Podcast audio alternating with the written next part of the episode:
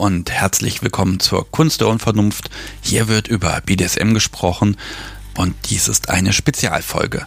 Mein Name ist Sebastian Stix und normalerweise spreche ich hier mit Menschen ja darüber, wie sie persönlich BDSM erleben. Allerdings ähm, Spezialfolge heißt, ich weiche von diesem Konzept ab und habe mich mal wieder mit dem Lustgewinn-Podcast zusammengetan. Das haben wir ja schon im September letzten Jahres gemacht und ich habe mit Kate und Michelle weitere Mythen des BDSM aus dem goldenen Buch des BDSM ja, mir vorgeknöpft und äh, wir haben darüber diskutiert und sind durchaus zu unterschiedlichen Ergebnissen gekommen. Fragestellungen sind Dinge wie Femdoms brauchen nur den richtigen Kerl oder BDSM geht nicht ohne Strafe.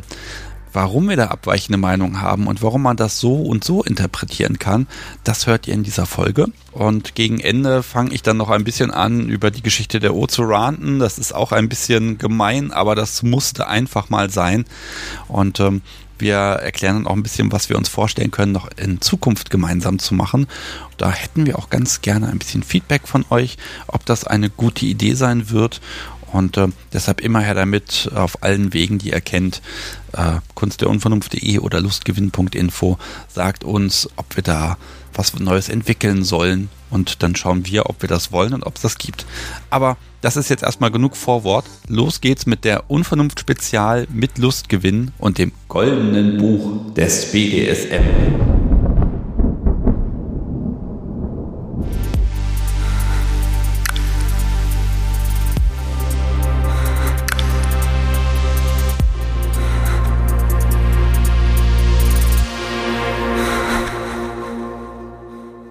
Hallo und herzlich willkommen zum Lustgewinn Podcast. Wie immer mit Sebastian Stix. Nein, nicht ganz. Willkommen zur Kunst der Unvernunft und dem Lustgewinn Podcast mit Michelle und Kate. Hallo, ihr zwei. Hallo. Hallo. Jetzt wollte ich euch ein bisschen zum Schmunzeln bringen. Äh, Hat geklappt. Hat geklappt, definitiv. Ja, wir probieren es wieder. Wir probieren eine Folge zu dritt, also die Kunst der Unvernunft und der Lustgewinn Podcast. Und was ist besser als das erste Mal? Jedes weitere Mal und heute machen wir das zum zweiten Mal, dass wir ein bisschen über die ja, äh, BDSM-Mythen sprechen. Jetzt haben wir natürlich immer noch Menschen im Publikum sitzen, die kennen den einen oder den anderen Podcast und ähm, ja, ich glaube, wir müssen die Vorstellungsrunde dann heute doch wieder machen, ne? Ja, ja, gut. Ähm, ich fange einfach mal kurz an. Also äh, wir sind äh, der Lustgewinn-Podcast mit ähm, Kate. Hallo. Und Michelle. Und ähm, ja, wir machen unseren Podcast, ähm, indem wir äh, schon eine ganze Weile über BDSM reden und verschiedenste Themen ansprechen. Normalerweise, im ganzen Gegensatz zu dem, was der Sebastian macht, immer unter uns, also immer wir zwei. Ähm, und äh, nachdem unser allererster, wie soll ich sagen, Mitspieler äh, Gast. Äh, Unser allererster Dreier. genau. Danke. Ähm, der Sebastian war, haben wir uns gedacht, für den zweiten äh, können wir uns niemand besseren vorstellen als nochmal den Sebastian und deswegen ähm, machen wir heute unter anderem auf vielfachen Wunsch unserer Hörer ähm, eine Fortsetzung und äh, machen Teil zwei unserer Kollaboration. Ja, ich freue mich total, dass das geklappt hat. Ich mag mich vor euer Publikum auch nochmal ganz kurz vorstellen ich mache ja die Kunst der Unvernunft und ja, ich schaffe es nicht mit mir zu reden, weil ich mich nicht reden hören kann, ehrlich gesagt. Ich habe eigentlich immer Gäste bei mir im Podcast und es gibt auch dieses Live-Format und es ist sehr schön, dass ihr beide heute da seid, weil das macht es mir auch so wunderbar einfach, Quatsch zu erzählen und ihr seid dann die beiden Menschen, die dann sagen, ja, äh, ich habe eine andere Meinung und das ist auch gut und das brauche ich auch gelegentlich. Äh, da, da freue ich mich schon total drauf und wir sind ja beim letzten Mal auch echt nicht fertig geworden. Wir waren so gut vorbereitet, dass dass wir zu viel hatten, um es in eine Sendung reinzupacken. Ja, das goldene Buch ist äh, dick und umfangreich und, ähm, und, und, und es, es erweitert sich auch immer irgendwie. Definitiv. Und ich habe da auch die neue Erweiterung hier liegen im neuen Level. Die neueste Ausgabe? Nee, ich habe jetzt die filmische Erweiterung, über die ich zumindest heute unbedingt reden muss. Oh Gott. Kommen wir okay. später zu vielleicht. Ich bin gespannt. Ah, das ist so, das ist so schlimm. Ja, ähm, ja, ich würde sagen, wenn ihr bereit seid, ich bin es auch ein bisschen, dann äh, beginnen wir doch mit dem Dreier einfach. Bereit, wenn du es bist, ja? Be beginnen mit dem Sehr Dreier. Bereit. Jetzt bin ich nervöser, als ich sein sollte. ich muss jetzt was von der Liste auswählen, ne? Ja, mach mal, ich genau. Glaub, für, das Publikum nochmal ganz kurz. Also wir haben hier so, so Dinge, die vermeintlich in diesem Buch drinstehen und dann suchen wir uns da was raus, reden drüber, jeder präsentiert was, Reihe um jetzt schön und dann äh, gucken wir mal, ob wir der Sache zustimmen oder eher nicht. Und beim letzten Mal habe ich mich geärgert, dass eine Sache echt nicht mehr unterkam. Und mein, mein erster BDSM-Mythos ist natürlich, Femdoms brauchen nur einen richtigen Kerl. So. Und dann hat sich das mit dem Femgedommel auch gleich erledigt und das, ja. Dann kriechen die dahin zurück, wo sie hingehören. Unter den Mann, auf dem Boden. So. Oder was? Ich glaube, das kann ich jetzt schon nicht mehr toppen. Ist das das Äquivalent zu, dir muss es nur mal richtig einer besorgen, oder? Ja, bestimmt. Aber das ist doch genau das, was, was man auf Twitter zum Beispiel auch ganz häufig liest. Also sobald da, sobald da ähm, eine Frau eben sagt, sie ist auf der dominanten Seite unterwegs, dann ja klar, dann kommen halt erstmal so ein paar Leute, die sagen, oh hier komm, nimm mich, nimm mich, ich stehe frei. Aber ähm, ganz viele kommen ja dann auch und sagen, naja, du äh, hast ja bloß noch nie äh, einen richtigen Mann getroffen und äh, noch nie mit einem richtigen Mann gespielt und äh, ich würde mich dann hier mal anbieten. Und dann, dann verstehst du schon, dass du eigentlich gar kein, gar kein echter äh, dominanter Mensch bist, sondern ähm, ich zeige dir schon noch deine devote Seite, Zwinky Zwonky. Zwinky Zwonky vor allem. Äh, und was sollte erotischer sein als Zwinky Zwonky? ähm, außer vielleicht Kussi auf Bauchi. Ähm, oh, nee, ich, ich sag mal so, das sind natürlich jetzt voll, das ist das voll das Stereotyp. Die Frau ist gefälligst sub, der Kerl ist gefälligst dom. Und ich, ich glaube, das Gefühl, wenn Menschen sowas äußern, in deren Umfeld ist man dann auch nicht mehr frei in der Entscheidung, auf welcher Seite will ich denn spielen. Denn ich, ich die Frau kann da gar nicht mehr mal Sub sein, wenn sie mal Lust dazu hat, weil dann würde sie ja diesen, dieses, dieses Arschloch darin bestätigen. Und umgekehrt ist es doch das Gleiche, wenn dann die Jungs dann äh, äh irgendwie mal unten spielen, dann bestätigen sie da auch nur, du brauchst mal die richtige Femdom oder so, ne? Also das finde ich hochgradig toxisch, überall, wenn man sowas, diese, diese Klischees einfach hernimmt, den Leuten aufdrückt und dann, dann sind sie in einer Anti-Haltung und können sich gar nicht mehr frei zu dem entscheiden, wozu sie gerade Bock haben. Ja. Naja, schwierig finde ich das halt auch, wenn du mit dieser Meinung praktisch ähm, in Anführungsstrichen groß wirst und das schon so also so aufgenommen hast und so für dich ähm, als als gesetzt angenommen hast, dass du auch als Frau gar nicht auf die Idee kommst, ach Mensch, vielleicht hätte ich ja doch mal Bock auf die dominante Seite, weil ich habe ja meinen richtigen Mann. ich, ich kann das ja gar nicht wollen. Weißt du, ähm, oder auch als Mann zum Beispiel, dass du dann halt sagst, Mensch, als, als, als echter Mann, als, als richtiger, echter Kerl kann ich es ja zum Beispiel auch gar nicht wollen, dass ich, dass mich, dass mich jemand anderes dominiert, weil dann, dann bin ich ja gar nicht mehr so der starke Kerl, den ich, der ich eigentlich sein möchte. Ja, ja, genau, das, das, das kommt halt total aus dieser Klischeekiste, ne? Also, ich, ich weiß gar nicht, ob das nicht sogar die Umkehrung dessen ist, ne? Also, dass äh, da, da Männer ja per se dominant sein müssen und, und, und immer den Frauen überlegen, ähm, müssen die Frauen ja im Umkehrschluss immer devot und unterlegen sein. Also, das, ähm, das bedingt sich und, und ähm, ist natürlich totaler Quatsch, also äh, klar. Aber ähm, ja, also wenn man halt sich selber und anderen verbietet äh, oder sich bedroht fühlt, wenn, wenn, wenn Frauen plötzlich stark sind und Männer schwach, alles in großen Anführungsstrichen, ähm, dann kommt man sehr schnell zu solchen Thesen, fürchte ich.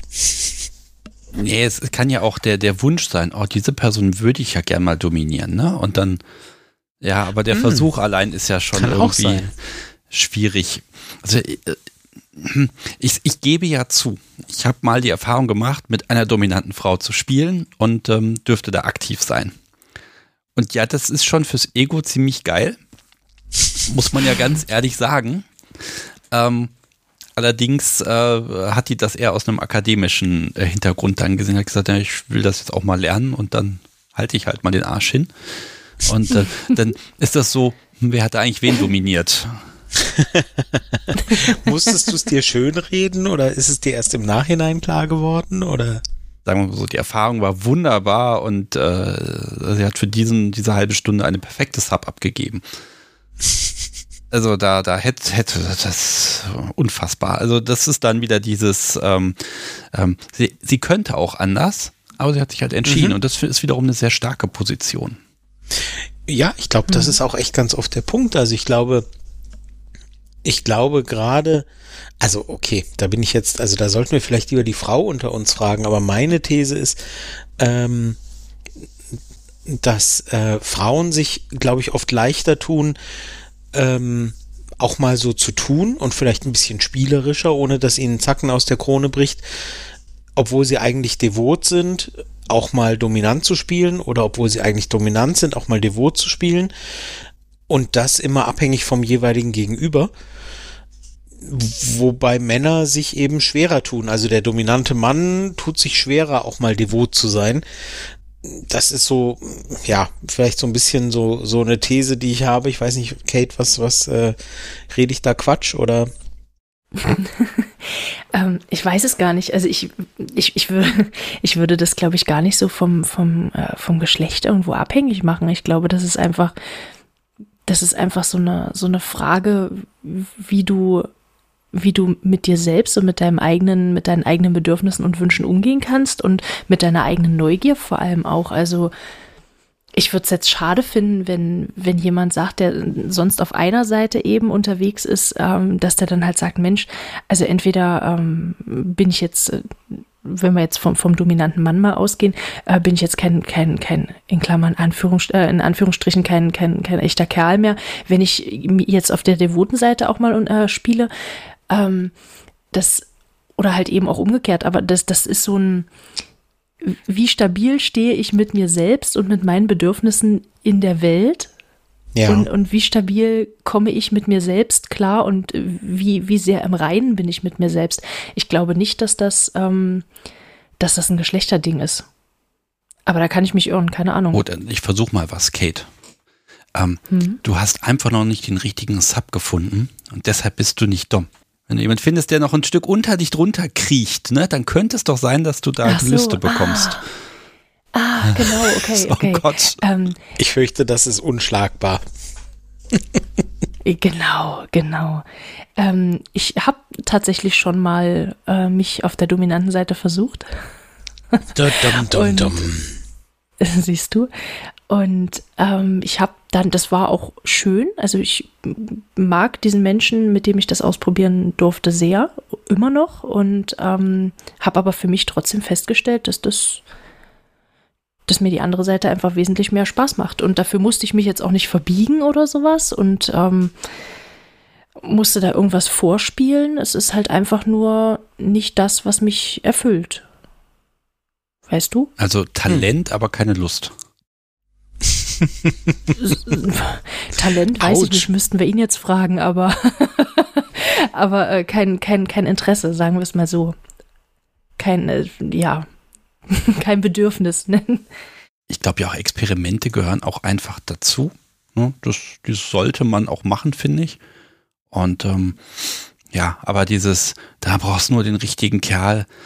Es ist ja nicht nee. ausgeschlossen, aber ob das dann der richtige. Äh, wenn, wenn sich jemand mir vorstellt, hier komm, ich bin der richtige Kerl, würde ich, glaube ich, lachend davonlaufen. Also uh. das ähm, alleine sich schon so hinzustellen und zu sagen, hier komm, also ich bin der richtige Kerl für dich oder die, die richtige Frau für dich oder Ich bin dein Schicksal. Genau. Das, äh, das, das disqualifiziert definitiv für alles, was danach kommt. Also von daher bin ich da nicht überzeugt. Ich glaube ehrlich gesagt, was äh, Sebastian gerade gesagt hat, ist, äh, ist glaube ich wirklich in, was diesen Punkt angeht, wirklich der Weisheit letzter Schluss. Experimente sind super. Man sollte offen sein für das, worauf man Lust hat und ähm, sich zu nichts zwingen. Also ich meine, wer partout keine Neigung hat, irgendwie mal eine andere Seite auszuprobieren, soll es lassen. Aber man sollte sich auch keine Experimente verbieten, auf die man halt Lust hat. Du sagst es ja selber in, in, de, in deiner sonstigen Einleitung oder ich sage es sonst selber in deiner sonstigen Einleitung. Sein Motto im BDSM ist es, immer neugierig zu bleiben. Ach so, ich dachte das mit dem ja. Käfig. Also ne, das hat ja da, nein, weißt ja, du, nein. Nee, also dann haben wir diesen Mythos, also wie ist es jetzt mit dem goldenen Buch? Äh, ja, nein, vielleicht? Nein. Nein, okay. Soll ich soll es rausreißen? Warte, ich mache das einfach nochmal. Uh, man merkt uh. schon, dass die Seiten dünner werden. Es wird leiser mit dem Zerreißen. das, das war sowieso eine sehr dünne Seite. Ja, ja. Es war, es war per se von Anfang an eine dünne Seite, meinst du? Genau. Verstehe. Ähm, Gut. Und zwar Switcher wissen einfach noch gar nicht so richtig, auf welcher Seite sie spielen wollen. Uhu. Oh. Geht ja schon mal wieder irgendwie so in die Richtung, ne? Du hast nur noch nicht den richtigen gefunden? Ja, also, wie soll ich sagen? Switcher sind ja, sind ja grundsätzlich schon mal etwas, das manche Leute für, für äh, nicht existent halten. Ähm, äh, irgendwie können sich bloß nicht entscheiden oder ähm, ich habe so Assoziationen, das ist so ähm, ähm, mit Bisexuellen ist so ein bisschen. Nicht warm, nicht kalt, nicht schwarz, nicht weiß. Ja, ja, genau, genau. Es ist so wie Bisexuellen wird ja sowas auch immer oft vorgeworfen, ne? Ähm, get B, double your chances oder so. Ähm, ich weiß nicht. du ähm, tust dich aber schwer. ja, es ist, es ist, ähm, hm. Sebastian, sag du doch mal was. Ah, also ich, ich sage immer, ich bin NeideswitcherInnen und zwar massiv, weil die können ja alles mitnehmen. Und siehst du, get BW chances. Ich zitiere ständig von einem, einem Pärchen vor Jahren mal auf einer Party erlebt. Also die kannten wir schon und dann, dann waren die im Spielzimmer und wir saßen davor, weil wir wollten da auch unbedingt rein und haben gewartet. Und da drin in diesem ja, Käfig man konnte es quasi hören, wie es macht, Switch und oh, du, das war jetzt aber nicht fair. Und zack, dann haben sie wieder gewechselt. Und das ging bestimmt 10, 15 Mal so. Und die kamen nach einer Stunde da völlig verschwitzt und so glücklich raus, wie ich selten Menschen gesehen habe. Beide waren zerkratzt und lediert und beide haben massiv gewonnen.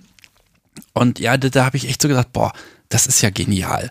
Und also ich, ich finde Switcher sind ja total genial, weil sie können einfach diese verschiedenen Mindsets nehmen. Manche nur mit einer Person, also dass sie immer weg die Personen wechseln müssen, ob sie Top oder Sub sind. Andere können das mit einer Person dann wirklich hin und her switchen.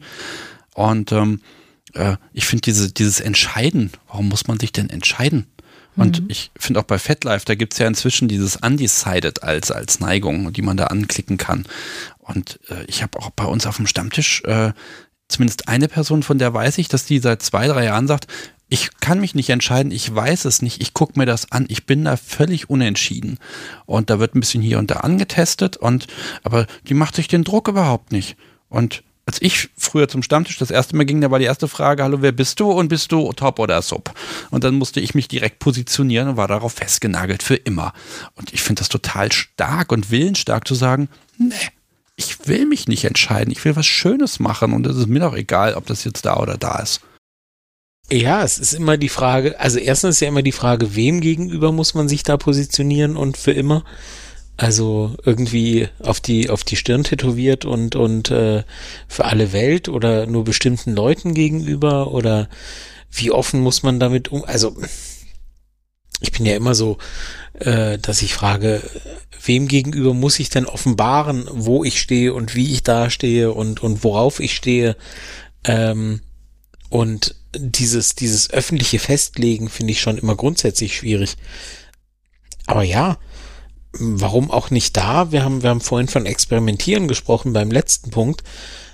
Wer das möchte und, und, und wer, wer ein Gegenüber hat, das sich dafür genauso offen zeigt oder, oder zumindest diesen einen Aspekt äh, umarmt sozusagen oder willkommen heißt und sagt, nee, also auf dieser Ebene können wir das gerne versuchen, auf der anderen vielleicht nicht so gerne. Ähm, was hält euch ab? Also warum sollte man sich da irgendwie festlegen und und ähm, auf immer festgelegt sein und und und ja irgendwie daran gekettet sein, worauf man irgendwie irgendwann mal gesagt hat, ich glaube, das möchte ich. Also warum nicht experimentieren und warum nicht dafür offen sein? Ich bin, bin schon immer der Meinung, dass äh, das, was man mag und was einem gefällt, muss halt für niemand anderen zusammenpassen. Also ähm, im BDSM ist es oft so, dass man sagt, ja, wenn du, wenn du aber das magst, dann musst du auch das mögen und äh, ähm, und das darfst du aber dann nicht mögen. Also wenn du jetzt irgendwie magst, ähm, jemanden zu, zu schlagen, ähm, dann darfst du aber selber nicht mögen, ähm, erniedrigt zu werden oder ähm, irgendwo mal festgekettet zu werden oder so. Wenn es irgendwie um andere Lebensbereiche geht, wie irgendwie äh, zum Beispiel, also ich wurde neulich dafür angefeindet, dass ich das so trivialisiert hätte, aber ähm, wenn es irgendwie um Pizza geht, sagt ja irgendwie niemand, nee, also wenn du Salami magst, dann darfst du aber keine Champignons auf deiner Pizza mögen. Wer Salami mag, der muss ähm, gleichzeitig, ähm, was weiß ich, Knoblauch und Sardellen mögen, darf aber keinesfalls Salam, äh, ähm, darf aber keinesfalls Champignons und Paprika mögen. Weil wer Paprika mag, der darf nur, keine Ahnung, Kapern dazu mögen oder so. Also so eine, so eine Ausschließlichkeit in den Vorlieben, dass nur bestimmte Kombinationen erlaubt sind. Ich habe keine Ahnung, woher das kommt, ähm, aber es gibt's ganz verbreitet im BDSM. Oh, da, da machst du aber ein Fass auf, weil so gesehen ah. sind eigentlich fast alle irgendwie Switcher. Weil oh das Gott. bedeutet ja sonst, dass du. Was habe ich getan? Ja, du kannst ja eigentlich nur Dinge tun, die auch top zugeordnet werden. Also wenn, was weiß ich, ähm, äh, Top möchte gerne mit einem Strap-on durchgevögelt werden und seine super devote Sub macht das dann, weil er gibt halt die Anweisung, mal als Beispiel. Ne? ähm, dann, was, was ist denn das dann? Ja, geht gar nicht oder, oder so eine, so eine Riesendiskussion im Joy Club mal, dass äh, Top leckt Sub nicht. Das geht nicht. Ich glaube, das hatten wir sogar beim letzten Mal, ne? Ähm, oh, um Himmels Willen, also wirklich. Ne, weil da geht er ja runter und äh, äh da gibt es dann Leute, die sagen, ja, das, das geht gar nicht. Dann gibt es andere, die sagen, natürlich geht das und so weiter. Also, wenn ich alles, jede Tätigkeit im BDSM einsortiere mit in aktiv, passiv, dominant, devot, finde ich wahrscheinlich, wenn ich lang genug die Leute frage, finde ich niemanden mehr, der astrein Top oder Sub ist. Dann sind alle Switcher. Das weiß ich natürlich nicht, aber ich habe das irgendwo mal in einem meiner Artikel geschrieben. So, wenn, wenn, äh, wenn, wenn euch das gefällt, dass ähm, dass sie irgendwie äh, äh, gesattelt und gestriegelt wird und durch die Wohnung geritten wird und danach ihn aber irgendwie vögelt und und äh, ähm, wenn sie fertig sind ähm, sagt jetzt gehst du aber den Müll runterbringen oder so muss ja nur denen gefallen die beteiligt sind. Also geht doch sonst niemand irgendwas an. Und ähm, und wenn sie oder er oder mit, mit dem nächsten Partner oder mit der nächsten Partnerin das irgendwie wieder ganz anders halten, so what? Also ähm, diese, diese, diese automatischen Verknüpfungen, die bedeuten, wer, wie gesagt, wie ich vorhin sagte, wer A sagt, muss auch B mögen und darf auf keinen Fall C mögen, hm, hat sich mir irgendwie noch nie so richtig erschlossen. Darf ich die Seite dann einfach zerreißen? Ja, wobei die Frage ist ja nicht, äh, also die Frage ist ja, sie wissen es noch gar nicht. Ich glaube, das kann es ja tatsächlich geben, diesen Fall. Wie war die Frage nochmal, die ursprüngliche? Entschuldigung? Dass sich Switcher einfach noch nicht äh, entschieden haben. Ja, das kann es ja durchaus geben. Aber das ist ja, ist ja genau die Frage, muss man sich entscheiden?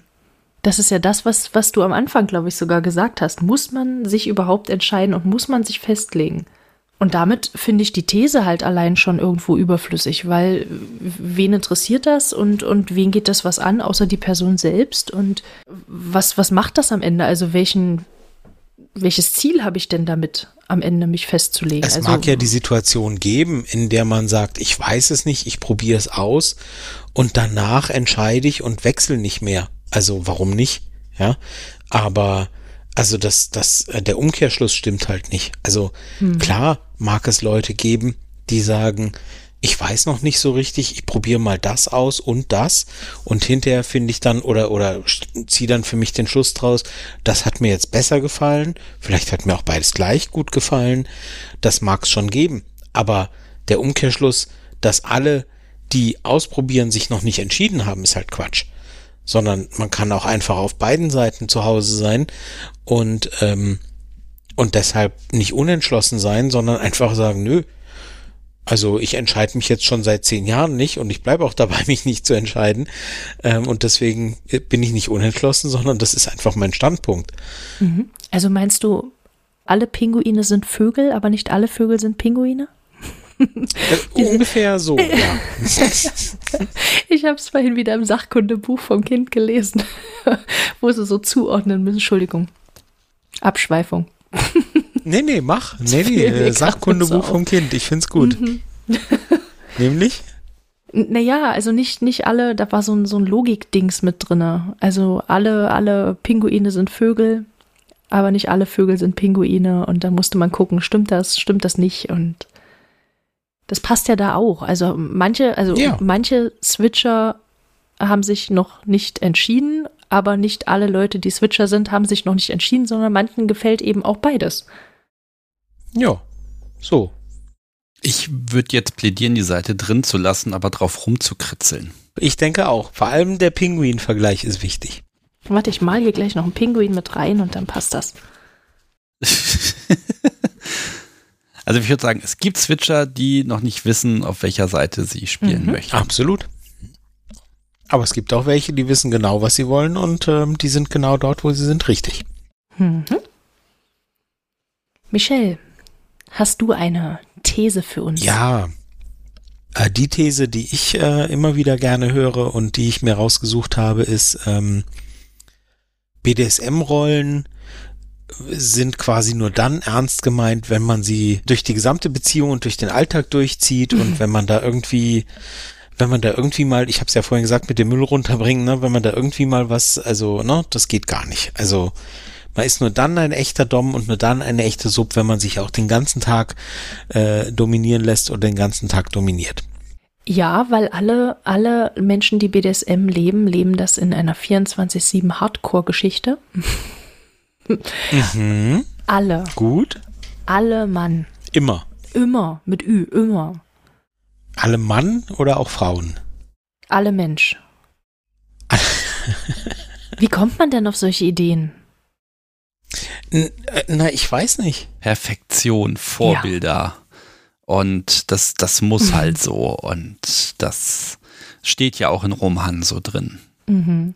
Also äh, alleine, wenn ich mir überlege, dass, ähm, dass ich als, als, äh, als, als wirklich teilweise wirklich sehr leidenschaftliches habe, ne, den ganzen Tag immer nur ähm, gehorchen, gefallen, ähm, mitmachen, äh, Befehle empfangen äh, muss, kriege ich Aggressionen innerlich. Aber wenn ich jetzt mich mal versuche, in die, in die ähm, Rolle des, äh, des oder der Dom zu versetzen, äh, und, und ich müsste jeden Tag 24 Stunden Anweisung geben, ähm, die, die Oberhand in allen, in allem behalten. Ich, ich stelle mir das so anstrengend vor. Das würde ich gar nicht wollen. Also, weiß ich nicht. Also aus der dominanten Sicht wahrscheinlich noch viel, viel weniger. Das beinhaltet natürlich auch, dass äh, äh, der dominante Part natürlich nie irgendwie auch mal nur eine schwache Sekunde haben darf, ne? Äh, genau. Darf er ja auch nicht. Auf gar keinen Fall. Er? ja, und wenn, dann muss er über, dann muss er überkompensieren. oh Gott. Oh Gott. Oh Gott. Also, ja, ich bin mir nicht mal sicher, gibt es das also ich kann mir das für ein Wochenende vorstellen, wenn man sich eine Location da mietet oder ich kann mir das für eine Party vorstellen und ich kann mir das sogar mal für so einen Urlaub vorstellen, dass man da irgendwie einen Rahmen hat. Aber ich, oh Gott, ich würde ja wahnsinnig werden. Also ich glaube, alleine dieser Gedanke, man darf keinen schwachen Moment haben und versagt sich den vielleicht auch noch. Ich würde behaupten, dass das nicht gesund ist. Also dass das auf Dauer gesund, ja. Ja, also du, du, du versagst dir ja dann damit selbst als dominanter Part, dass du menschlich bist, weil Emotionen, also sowas wie, wie Trauer, wie Betroffenheit und so weiter und so fort, das, ähm, da, da kann man, nee, Also nein, beim besten Willen nicht. Ich kann es mir nicht vorstellen. Ja, aber da, vielleicht mag ich da mal widersprechen. Wer, wer sagt denn, dass man nicht dominant ist, wenn man auch mal einen schlechten Tag hat, wenn man auch mal den Tee gebracht werden möchte, weil man ja eine fürchterliche Männergrippe zum Beispiel hat?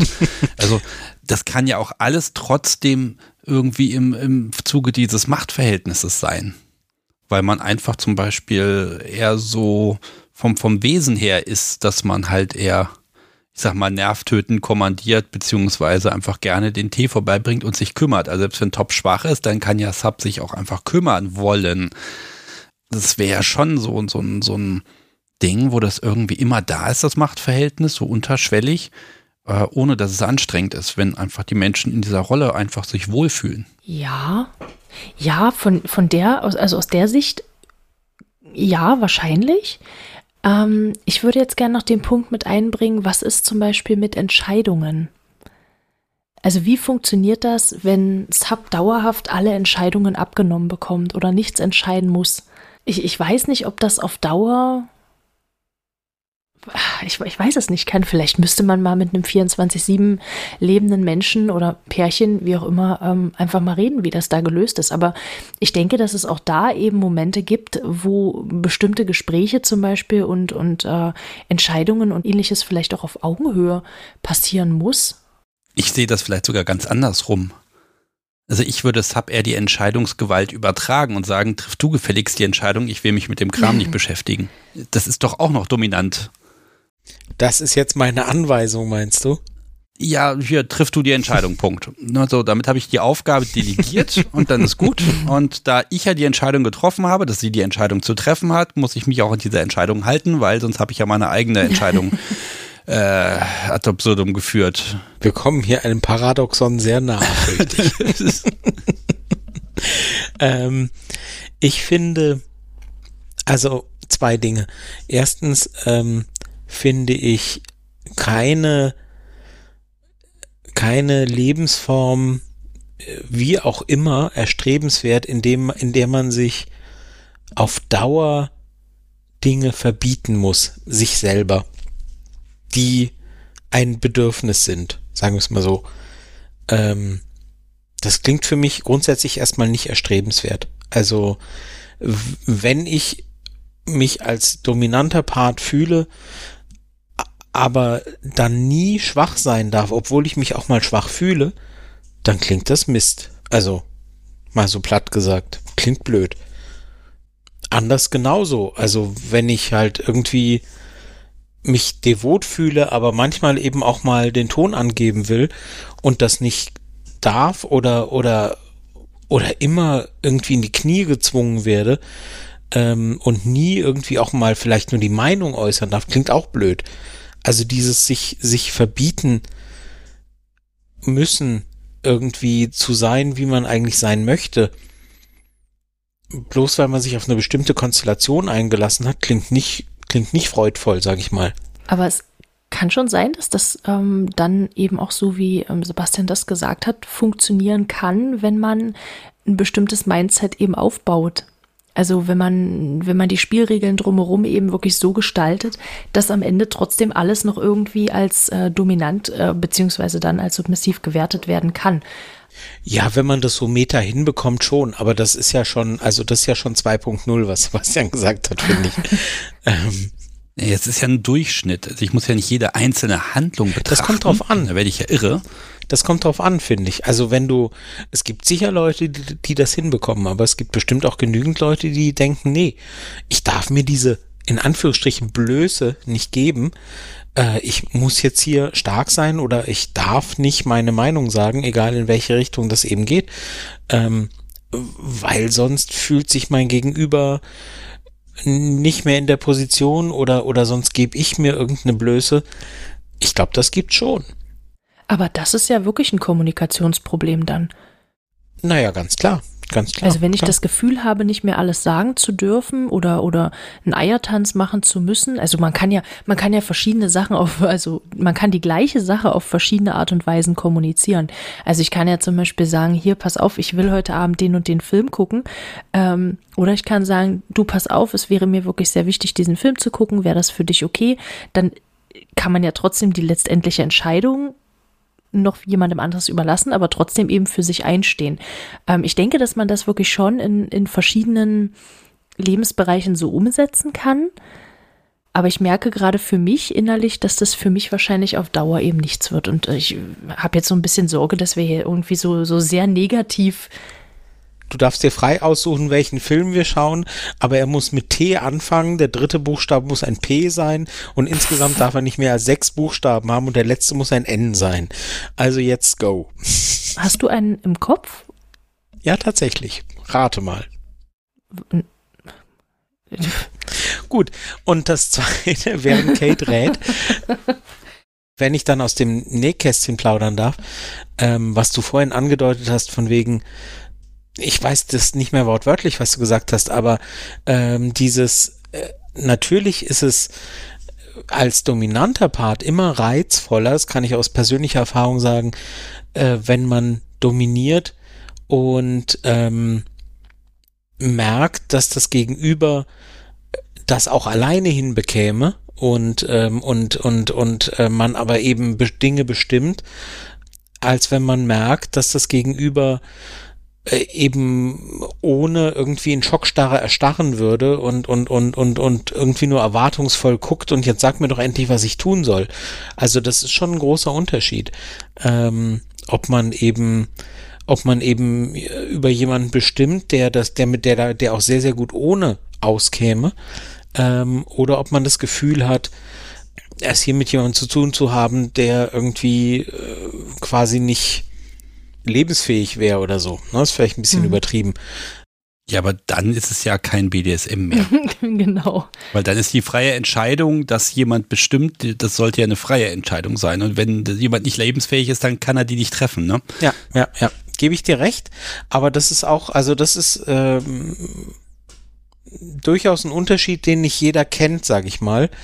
Ähm, zu erkennen, ähm, dass, äh, dass diese, diese Entscheidung, ähm, Dinge abzugeben und, und, und äh, ähm, den freien Willen in Bereichen abzugeben, dann wertvoll ist, wenn man es eben auch selber treffen könnte, im Gegensatz zu ich stehe hier erstarrt und kann nicht nichts entscheiden, bis jemand kommt, der mir das abnimmt, sozusagen. Mhm. Also, zerreißen. Also. Stehen lassen. Weg, Weg damit. damit. Warte. Oh, die ist ein bisschen härter. Warte. Oha. Oh. Ah, ist ein schöner. Da war aber jetzt was dahinter. Da war Wumms hinter. Ich kann gleich den nächsten mhm. schnappen. Ich heb mir, was ich möchte, noch ein bisschen auf. Ich habe ja Geduld. Haha. Ähm, BDSM geht nicht ohne Strafe. Mhm. Verhalten bedarf Konsequenz und Korrektur und Manipulation und natürlich auch Strafe, um das Verhalten entsprechend anzupassen hm. für alle Zeiten. Hm. Also hier ist erstmal das Problem, das ist natürlich, es geht nicht ohne Strafe. Ähm, das ist ja so, also wenn, wenn jemand ohne Bestrafung spielt und ohne Konsequenzen, dann, dann ja, dann fehlt ein so enormer Teil, dass es dann eigentlich kein BDSM mehr ist, sondern so eine Art äh, schlimmes Vanilla. Wie, wie hast du das gerade genannt? Schlimmes Vanilla? Schlimmes Vanilla. Schlimmes Vanilla. Entschuldigung. Ähm, die hauen sich auch mal haben Spaß dabei. Ne? Es ist irgendwie kein BDSM. Schlimmes Vanilla. Ich glaube, das hätte ich gerne als Aufkleber oder als T-Shirt oder so. Schlimmes Vanilla. Oh Gott. Nee, aber ich überlege gerade, was, was, ist denn, was ist denn das Gegenteil von ich arbeite nicht mit Strafe? Ähm, ich arbeite mit Belohnung. Also, weil, wenn ich jetzt, wenn ich jetzt sage, du kannst, äh, also Sub kann, kann ähm, viel Mist machen, das ignoriere ich weg, aber wenn sie sich, oder wenn, wenn, wenn Sub sich richtig benimmt und so handelt, ähm, wie ich als Dom das bevorzuge, dann bekommt, äh, bekommt Sub eben eine, eine Belohnung. Also mit irgendwas muss ich ja arbeiten. Wenn ich mit Strafe arbeite, arbeite ich mit Belohnung. Ist ja, glaube ich, so. Oder? Weiß ich nicht. Ja, Belohnung soll ja zehnmal besser wirken als Strafe. Ja, weiß ich nicht. Aber wenn die Belohnung dann ausfällt, weißt du, wenn, wenn ich jetzt, wenn ich jetzt irgendwas an den Tag lege, zum Beispiel, ich schreibe meinem Dom jeden Morgen Guten Morgen oder ich wünsche dir einen schönen Tag ähm, und dafür darf ich einmal am Tag ähm, einen Orgasmus haben. Und dann vergesse ich das einmal, weil es, weil das Telefon geklingelt hat, weil ich verschlafen habe, weil mein Handy nicht angestöpselt ist und ich gar keinen Strom habe. Und dann bekomme ich diese Belohnung eben nicht. Dann ist das ja auch eine Strafe. Ja, also geht's nicht ohne Strafe. Also das Ausbleiben einer Belohnung ist ja auch eine Strafe irgendwo. Oder kann als Strafe empfunden werden. Okay, also das heißt, wenn ich versuchen würde, BDSM ohne Strafe hinzubekommen, dann scheitere ich daran, dass ich die Belohnung nicht ausfallen lassen darf. hm. Vielleicht. Nee, also das glaube ich jetzt nicht. Ich glaube schon, dass es Varianten gibt, in denen zwei Menschen sagen, wir mögen das, äh, ich mag diese Art von Spielart, ich mag jene, wir tun das zum beiderseitigen Haha, Lustgewinn, yay, ich hab's untergebracht, ähm, und haben keinen Aspekt von Strafe, von Gehorsam, von Regel oder so. Ich glaube, ich glaube schon, dass es das gibt. Also ähm, ich glaube, ich glaube, dass diese diese Variante von ich gebe etwas vor und wenn du das nicht tust, dann ja, dass das sehr verbreitet ist. Ich glaube aber nicht, dass das die einzige äh, mögliche Variante ist. Das glaube ich nicht. Ja, ich glaube, ich habe ein Beispiel. Also wenn ich BDSM als Sadomaso nehme, dann geht's nicht ohne. Wenn ich aber sage, BDSM ist auch Fesseln, Shibari, dann brauche ich da keine Strafe und es ist trotzdem ziemlich kinky. Ich glaube, es muss auch bei Sadomaso nicht zwingend Strafe sein. Ich glaube, es ist vor allem im, im, im DS-Bereich vielleicht eher mit Regeln und Strafen verbunden. Im Sadomaso-Bereich kann ich mir durchaus Konstellationen vorstellen. Also im Shibari, ich gebe dir völlig recht mit dem, was du gesagt hast, ich widerspreche gar nicht. Aber ich kann mir zum Beispiel auch im, im Sadomaso-Bereich vorstellen, dass man sagt so, hey, ich hab, ich hab Lust irgendwie, ich möchte, ich möchte den Arsch versohlt bekommen. Ja, okay, gut, dann lass uns das nachher machen. Also das klingt jetzt, das klingt jetzt so, als würde ich es ins Lächerliche ziehen. Ähm, möchte ich gar nicht. Ich versuche nur darzustellen, ich versuche nur zu sagen, das muss nicht mit einem wie auch immer gearteten Rahmen umgeben sein, sondern man kann sagen so, ich habe da Lust drauf, ja gut. So wie ich habe Lust, geleckt zu werden oder geblasen zu werden oder wie auch immer. Ich habe Lust, geschlagen zu werden. Ja gut, da, da, es muss nicht zwingend ein Strafrahmen darum gepackt werden und ge, ge, gewickelt sein, sondern man kann halt, kann mir durchaus Konstellationen vorstellen, wo man sagt, nö, ich habe da Lust drauf und nächstes Mal wechseln wir wieder oder so. Wer weiß. Ja, ich, ich glaube, dass das BDSM mit Strafe einfacher ist, weil da habe ich so ein schönes moralisches ja. Konstrukt, mit dem ich was machen mhm. kann und ich kann auch besser rechtfertigen, wenn ich mal böse bin und schlimme Sachen mache. Äh, Kate, vielleicht frage ich dich einfach mal. Stell dir vor, dein Subsein kommt in Zukunft ohne Strafe und auch konsequenterweise ohne Belohnung aus. Geht das noch? ähm, ob das geht, weiß ich gar nicht, aber ich glaube, ich würde das nicht wollen. also ähm, ich, ich mag das schon, irgendwo Konsequenzen zu spüren. Und ob die Konsequenz jetzt ist, ich habe was gut gemacht und ich bekomme da eine Belohnung raus oder ich habe irgendwas nicht gut gemacht oder habe ähm, hab irgendwas richtig versemmelt oder mich daneben benommen, dann äh, ziehe ich da auch schon Lust raus, wenn es daraufhin dann eben eine Strafe gibt. Ich wüsste nicht, ob ich das, ob mir nicht was fehlen würde. Aber das ist halt so eine ganz persönliche Sache, ne? Also vielleicht, also vielleicht gibt es Menschen, das würde mich wirklich mal interessieren. Also wenn, wenn ihr da draußen jetzt zuhört ähm, und es für euch so funktioniert, äh, dass ihr komplett ohne Strafe und ohne Belohnung arbeitet, dann könnt ihr uns das ja gern mal in die, in die DMs schicken oder ähm, auf eine Mail schreiben ähm, oder in die äh, unter die Folgen legen als Kommentar, wie ihr, wie ihr das so handhabt und wie ihr das für euch lebt. Also das äh, würde mich wirklich sehr interessieren. Also da wäre ich auch total neugierig drauf. Ähm, ich glaube aber, äh, der Mensch an sich neigt halt ja dazu, Dinge in Verbindung zu setzen und, und ähm, irgendwie auch schlüssige äh, Geschichten für sich zu überlegen. Also das ist bestimmt passiert, weil das hier und davor das passiert ist und so weiter. Und, ähm, und es ist halt einfach viel leichter, statt unzusammenhanglos zu sagen, naja, jetzt wird halt der Arsch versohlt und danach wird das gemacht und danach das, ist halt leichter irgendwie und schlüssiger und irgendwie auch mehr erlernt, dass man sagt, naja, er oder sie war unartig und hat sich an Folgendes nicht gehalten und danach kam, daraus resultierte das und dann kamen daraus die Tränen und daraus resultierte dann der Trost und dann wurde gekuschelt, ähm, um das irgendwie und so. Und eines führt zum anderen, dass das irgendwie so eine runde Geschichte ergibt. Ich glaube, dass das durchaus was ist, was halt im Menschlichen angelegt ist. Und ähm, dass es schwer ist oder viel schwieriger ist, sich davon zu lösen und zu sagen, nö, weißt du, es muss ja nicht zusammenpassen. Es muss ja nicht irgendwie schlüssig das eine zum anderen, sondern warum nicht? Wenn beiden danach ist, dann kann man eben auch sagen, so. Und jetzt, äh, äh, wie sagt Monty Python in den 70ern, now for something completely different. Ähm, und dann kommt man auf einmal zu was völlig anderem äh, und sagt so, ja, so, das war jetzt das und jetzt machen wir das, weil jetzt ist uns danach. Und ähm, klar, irgendwie ist es schlüssiger, wenn, wenn irgendwie alles sich, das eine sich aus dem anderen erklären lässt und die Moral irgendwie stimmt und ähm, die Guten belohnt und die Bösen bestraft werden ähm, und so. Aber das ist menschlich, aber muss halt nicht immer so sein. Und man kann auch einfach sagen, nö, wir, wir, wir wissen, wir sind, wir sind alle Erwachsene, wir wissen, worauf wir stehen, wir wissen, worauf wir Lust haben. Und ähm, wenn wir das wollen, dann entscheiden wir das so zu machen und brauchen keine Rahmenhandlung dazu. Manchen macht's mit Rahmenhandlung mehr Spaß, manche brauchen sie als Krücke sozusagen, geht aber auch ohne.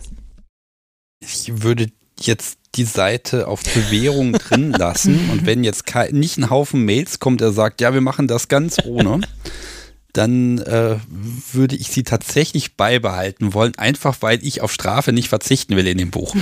Ja, wir, okay. wir müssten noch mal durchblättern. Vielleicht gibt's einen Index oder so, ob Strafe noch mal an anderer Stelle vorkommt. Ganz ohne Strafe geht das Goldene Buch natürlich nicht. Da gebe ich dir völlig recht. Ich mache mal ein Fragezeichen dran und klebe so, so einen rosanen Kleber, so, so, so ein Post-it-Dings da mit rein. Ich finde super, dass der rosa ist.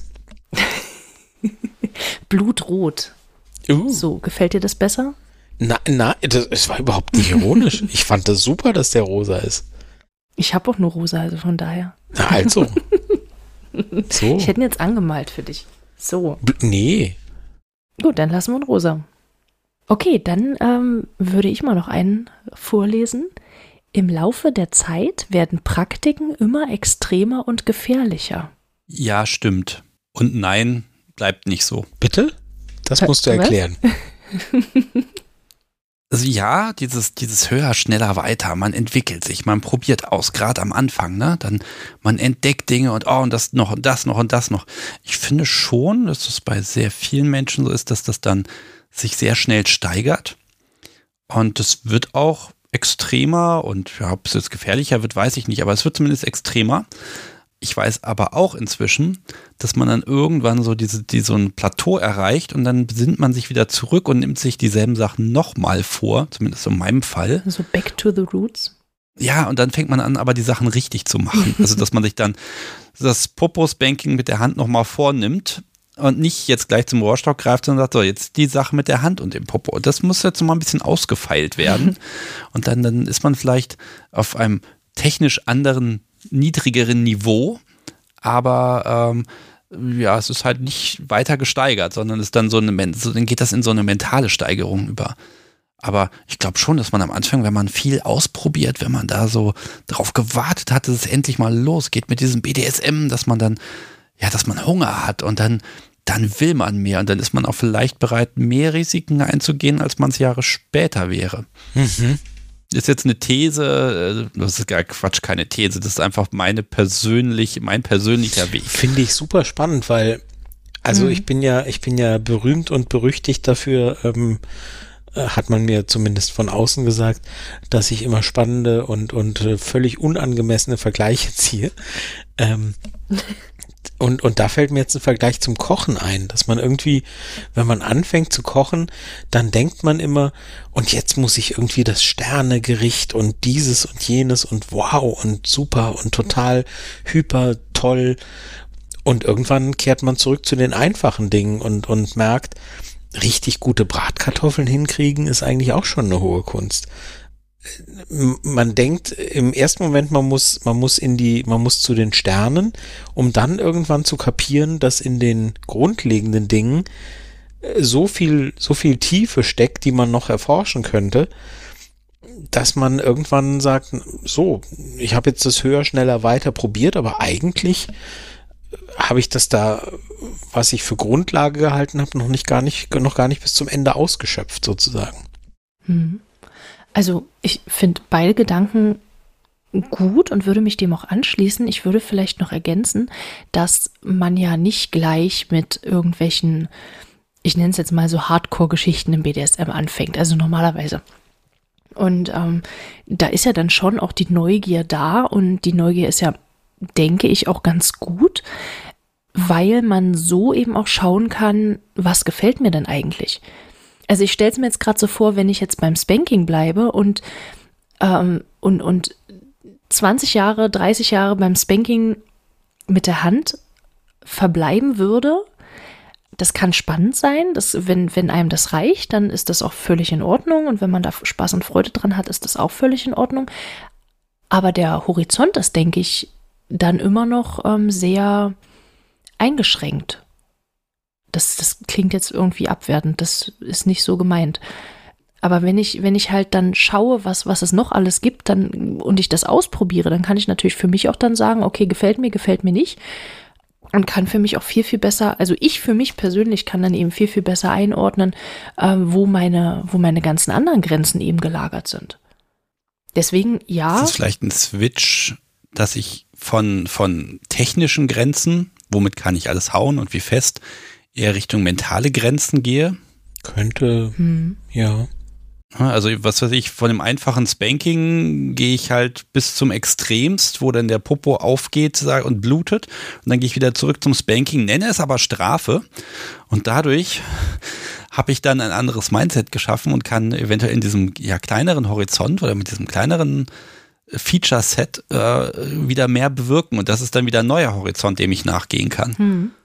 Und dann kann ich ja wieder steigern. Also ich kann von vorne anfangen, auf Level 2. Ja, das mit dem Level 2 finde ich, glaube ich, gut. Wie in diesen, wie in diesen Spielen, weißt du, die selber Punkte sammeln, je länger man die laufen lässt und dann machst du Prestige und dann fängst du wieder von vorne an und startest aber schneller. Ja, stimmt. Weißt du, was genau. ich meine? Ja, ja, ja. Ich kenne ich kenn, kenn sowas ähnliches. Ich glaube, wenn man mit BDSM anfängt, dann hat man ja meistens nicht erst letzten Dienstag angefangen, sich damit zu beschäftigen, sondern, also wenn man mit dem aktiven Ausleben anfängt, sondern meistens oder oft schon Jahre im Voraus. Also no, hat man ganz lange und dann hat man eben gedanklich ist man, ist man schon viel, viel, viel weiter oft, als man eben in der realen Erfahrung sein kann, weil, weil man erst kürzlich angefangen hat, die Gelegenheit zu haben, vieles auszutesten. Und dann ist da ganz viel Bedarf und, und Lust, ganz viele auch exotische Dinge auszuprobieren. Und irgendwann erreicht man so einen Peak, wo man gesagt wo man, wo man sagt, ich für mich oder wir als Paar haben jetzt irgendwie ganz viel gemacht. Und wir sind aber an vielem einfach so vorbeigerauscht, weil irgendwie die Lust auf den nächsten Kink und auf den nächsten Höhepunkt so groß war. Und dann geht man vielleicht irgendwann zurück und sagt so, äh, dieses, dieses nächst große und nächst äh, extreme haben wir jetzt gehabt und wir haben jetzt gesehen, entweder wir haben alles ausgeschöpft oder wir haben festgestellt für uns, das wurde jetzt nicht, das wurde jetzt nicht von Stufe zu Stufe immer toller, sondern eine gewisse Sättigung setzt. Ah, man, vielleicht. man ist faul. Man, man, beginnt so eine Faulheit. Oh, ich muss jetzt viel Aufwand treiben, damit es noch extremer wird. Dann bleibe ich doch auf dem Level. Auch das und man merkt eben vielleicht äh, der der die, die die das Extreme, was man oder die Steigerung, die man reinsteckt, sorgt gar nicht für eine entsprechende Steigerung der Befriedigung oder der Lust auch, um dann irgendwann zu sagen so haben wir die, die Sachen, die wir, die wir in den ersten Schritten so überflogen haben, haben wir die überhaupt äh, so ausgekostet, äh, wie wir es vielleicht gerne hätten oder wie sie es wert gewesen wären? Und dann geht man so ein bisschen zurück. Einfach um, um, weil man über manches, glaube ich, und so ging es mir auf jeden Fall, weil man über manches einfach so hinweggegangen ist nach dem Motto, ja gut, das war jetzt nett, aber jetzt müssen wir das nächste und das nächste und das nächste, um dann irgendwann zu sagen so, nee, lass mal gut sein. Also ganz ruhig, wir haben Zeit, lass uns doch genießen, statt zu hetzen. Ja, oder vielleicht ist es irgendwann auch so die, die, die Erkenntnis für sich selbst, ähm, zu sehen, also was, was Sebastian sagte, ne, den, den Aufwand, den ich betreibe, um eine bestimmte Stufe ähm, des Empfindens zu erreichen, kann ich auch durch ganz einfache Sachen eben auch erreichen, ohne viel drumherum zu planen, ohne vorher ähm, die ganze Wohnung neu auszustaffieren. Ja. Für den nächsten Kink brauchen wir 30 Zuschauer, einen Elefanten, äh, ein Trampolin und äh, puh, jetzt wird's aber langsam schwierig, genau. Genau, und stattdessen geht's auch noch auf einer ganz anderen, viel, viel leichteren Art und Weise und das Empfinden könnte vielleicht ähnlich oder gleich sogar sein. Hm, weiß ich nicht. Also ich glaube, ich kann die, die These aus dem Buch widerlegen durch Logik an dieser Stelle. Logik, Nein. das wäre neu. Ja, wenn das stimmen würde, dass man sich immer weiter steigert, es wird immer gefährlicher und immer extremer, ne? Dann müssten ja theoretisch alle Subs nach, ich sag mal, 20 Jahren BDSM-Erfahrung irgendwann einen Monat im Folterinternat sitzen und sich dort von den Kerkermeistern, ich weiß nicht was, mir fällt gerade nichts Extremeres ein, ne? Also. Oder Invalide sein. Ja, ne, also es müsste dann ja im, immer weitergehen und der einzige Ausweg aus diesem Ehe, dass es so schlimm und grausam und extrem und gefährlich wird, wäre dann ja immer den Partner zu wechseln. Das ist ja nicht so. Es gibt ja durchaus Menschen, die haben viele, viele, viele Jahre Spaß miteinander. Die haben halt einfach sich die Zeit genommen, das ja so ein bisschen auszutentern, was ist gut und was nicht. Und das muss gar nicht super extrem sein, sondern intensiv. Ich glaube, wenn es intensiver, Mhm. immer intensiver wird, dann reicht das schon. Und das Wort extrem und Materialschlacht und all sowas, das, ähm, das, das funktioniert ja auch nicht ewig. Hm.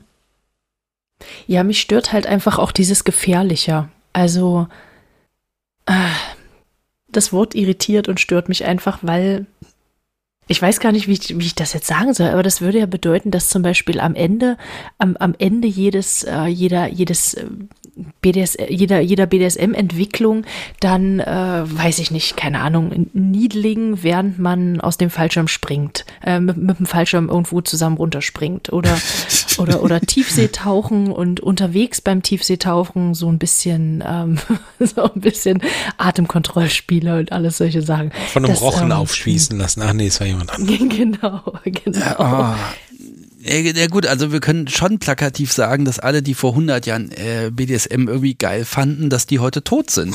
ähm, so gefährlich ist das schon, aber das Ja, ist gut, das das ist Leben das halt Leben, irgendwie genau. auch. Ja, aber auf der anderen Seite sind auch alle, die vor 100 Jahren ihr Leben lang enthaltsam waren, heute tot. Also Also 100 Prozent der BDSMler sterben. Irgendwann. okay. Mit diesem aufheiternden Gedanken sollten wir, oh Gott, was habe ich gesagt? äh, ich glaube, wir waren uns einig. Äh, wie war die Antwort? Äh, nein. Äh, war das die Antwort? Oder Nee, nee, die Antwort war, was war denn die Ich, Antwort? ich dachte, ich dachte, Also raus mit der äh, Seite. es muss immer nee, extremer ich, woll- ich werden. dachte, wir wollten die, nein, ich dachte, wir wollten die irgendwie sowas wie ergänzen, von wegen, man entwickelt sich zwar schon und man probiert schon immer mal ein bisschen mehr und gerade am Anfang und immer ein bisschen schneller und höher und weiter und so weiter und geht dann eben den Schritt wieder zurück. ja, wenn das die Ergänzung ist, dann können wir das, also, ich meine, mit einem Wellendiagramm. ein Wellendiagramm. Auch da ist nicht gesagt, jeder muss das so machen, aber ich glaube, das ist durchaus ähm, eine, eine recht typische Bewegung, dass man sagt, man, man geht erstmal sehr viel in die Höhe und extremer und dann kehrt man irgendwie ein bisschen zurück und geht nochmal zu den Punkten zurück, die man vorher so ein bisschen äh, husch husch ähm, übersprungen hat oder, oder nur kurz abgehandelt hat. Also wie so eine Laola-Welle. Vielleicht kann Kate ja die einfach einen Teil von der Seite Ja. abreißen, so ein bisschen So ein was will ich Eckchen. davon abgerissen haben. Ja, warte, warte, Ja. das ist ein Eckchen. Oh, So? das war gut. Das war, Das war ein, klei ein gut. kleines Eckchen. Genau, So, genau. genau. Meine These, und, und ich glaube, da sind wir ja dann heute schon bei der letzten These, weil wir haben ja irgendwie jeder immer nur zwei. Ähm, Eigentlich hatten wir drei, aber ich glaube, wir haben so viel erzählt, oder? Echt jetzt? Waren es letztes Mal drei? Mir kommt so vor, als wäre es Ja. irgendwie. Aber Sebastian wollte ja noch was zu dem neuesten Film-Highlight erzählen, von daher. Okay, also ich schummel einfach ein bisschen jeder zwei und dann nochmal so ein extra Rant. Ähm, ein guter Dom oder eine gute Dom ist man erst mit viel Erfahrung. Da kommt dieses Fake it till you make it oder so, ne? Das haben wir immer gerne. Mhm. Ich möchte die mir irgendwie zustimmen, aber irgendwie auch nicht.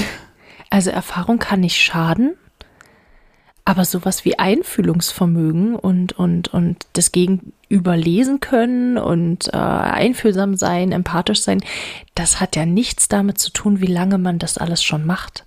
Das ist ja auch eher so eine menschliche Geschichte. Also ich kann ja den größten Stein da vor mir sitzen haben, der das nicht sieht. Oh mein Gott, sie weint. Jeder andere würde vielleicht dann irgendwie, keine Ahnung, es blutet und äh, die Tränen laufen und äh, Sub liegt schon am Boden und kann nicht mehr. Dann hilft dir halt auch die, die größte Erfahrung nichts, wenn du da wie so ein Stein dann weiter davor stehst und äh, nicht siehst, dass du vielleicht zu weit gegangen bist. Also Ja, absolut. Also Erfahrung, Erfahrung schlägt ja nur keine, ähm, keine, keine Empathie und Einfühlung und, und Menschenkenntnis und so weiter. Ja, also ich glaube, um Dom zu sein, dann, ich glaube, ein bisschen Talent, ein bisschen Empathie Mhm. und dann, dann kann das vom Start weg her schon gut sein, aber Erfahrung hilft. Ich, ich glaube, man, man kann besser dominant sein mit Erfahrung. Ähm, sonst gäbe es ja auch keine Weiterentwicklungsmöglichkeiten mehr. Aber der Begriff gut ist, glaube ich, das Problem. Mhm. Ich glaube, gut kann man von Anfang an sein, aber äh, mit Erfahrung ist man vielleicht ein besserer Dom, als man es vorher war. Erfahrung hilft oder kann durchaus helfen, ein guter Dom zu sein. Ja, würde ich jetzt auf jeden Fall sagen. Ja. Und das heißt allerdings nicht, dass, weil ich viel mache, dass das heißt, dass ich Erfahrung mache und manchmal hemmt Erfahrung ja auch wieder. Das ist ja so das nächste Problem, dass ich dann eventuell mal schlechte Erfahrungen gemacht habe und deshalb bin ich kein guter Dom mehr, weil ich halt äh, bestimmte Sachen vermeiden möchte, die ich früher mal im jugendlichen Leichtsinn einfach gemacht hätte. Also, oh, ist schwer. Hm. Ja.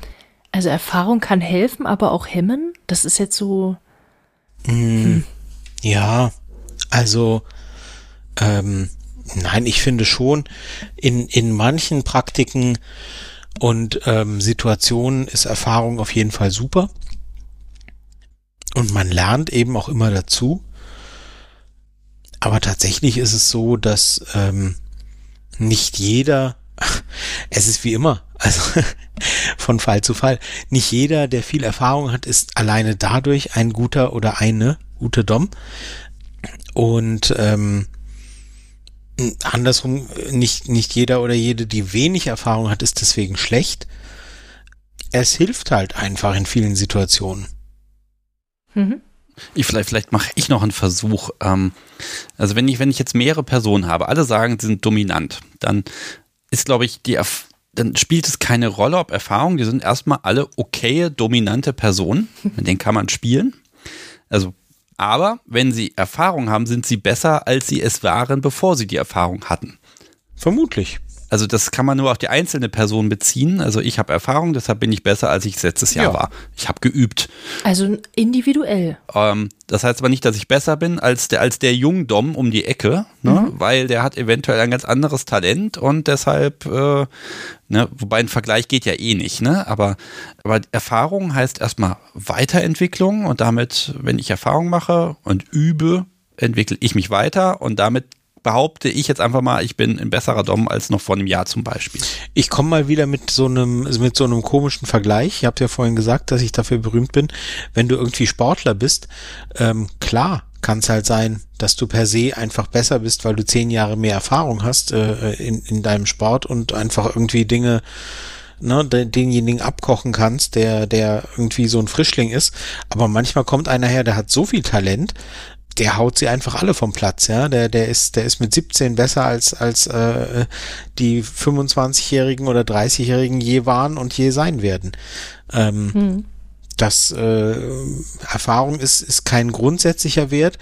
Allerdings, ähm, ja, da wir hier ja von einem zwischenmenschlichen Bereich reden und es eben dann oft auf Reife und, und, ähm, und Einfühlungsvermögen und so weiter auch ankommt im BDSM und nicht eben nur auf reines Talent oder Technik oder so, kommt eben so manches mit, äh, wo man sagen kann, dass, dass man sich vielleicht in gewissen Situationen besser aufgehoben fühlt bei jemandem mit Erfahrung. Ähm, aber Garantien gibt's eben keine. Ich finde das toll, was, was Sebastian gesagt hat mit, ähm, ich, die Erfahrung macht mich persönlich zu einem besseren Dom, als ich es vor einem Jahr noch war. Ja. Also wirklich diese, diese Indi, dieser individuelle Bezug auf die Entwicklung eines Menschen für sich alleinstehend. Und das, das finde ich eigentlich, also da, in dem Punkt würde ich das tatsächlich sogar stehen lassen wollen. Aber wenn wir das so verallgemeinern und auf die Erfahrung, die Erfahrung des Jetzt-Standes in einer Gruppe Menschen betrachten, dann würde ich es, naja, zerreißen.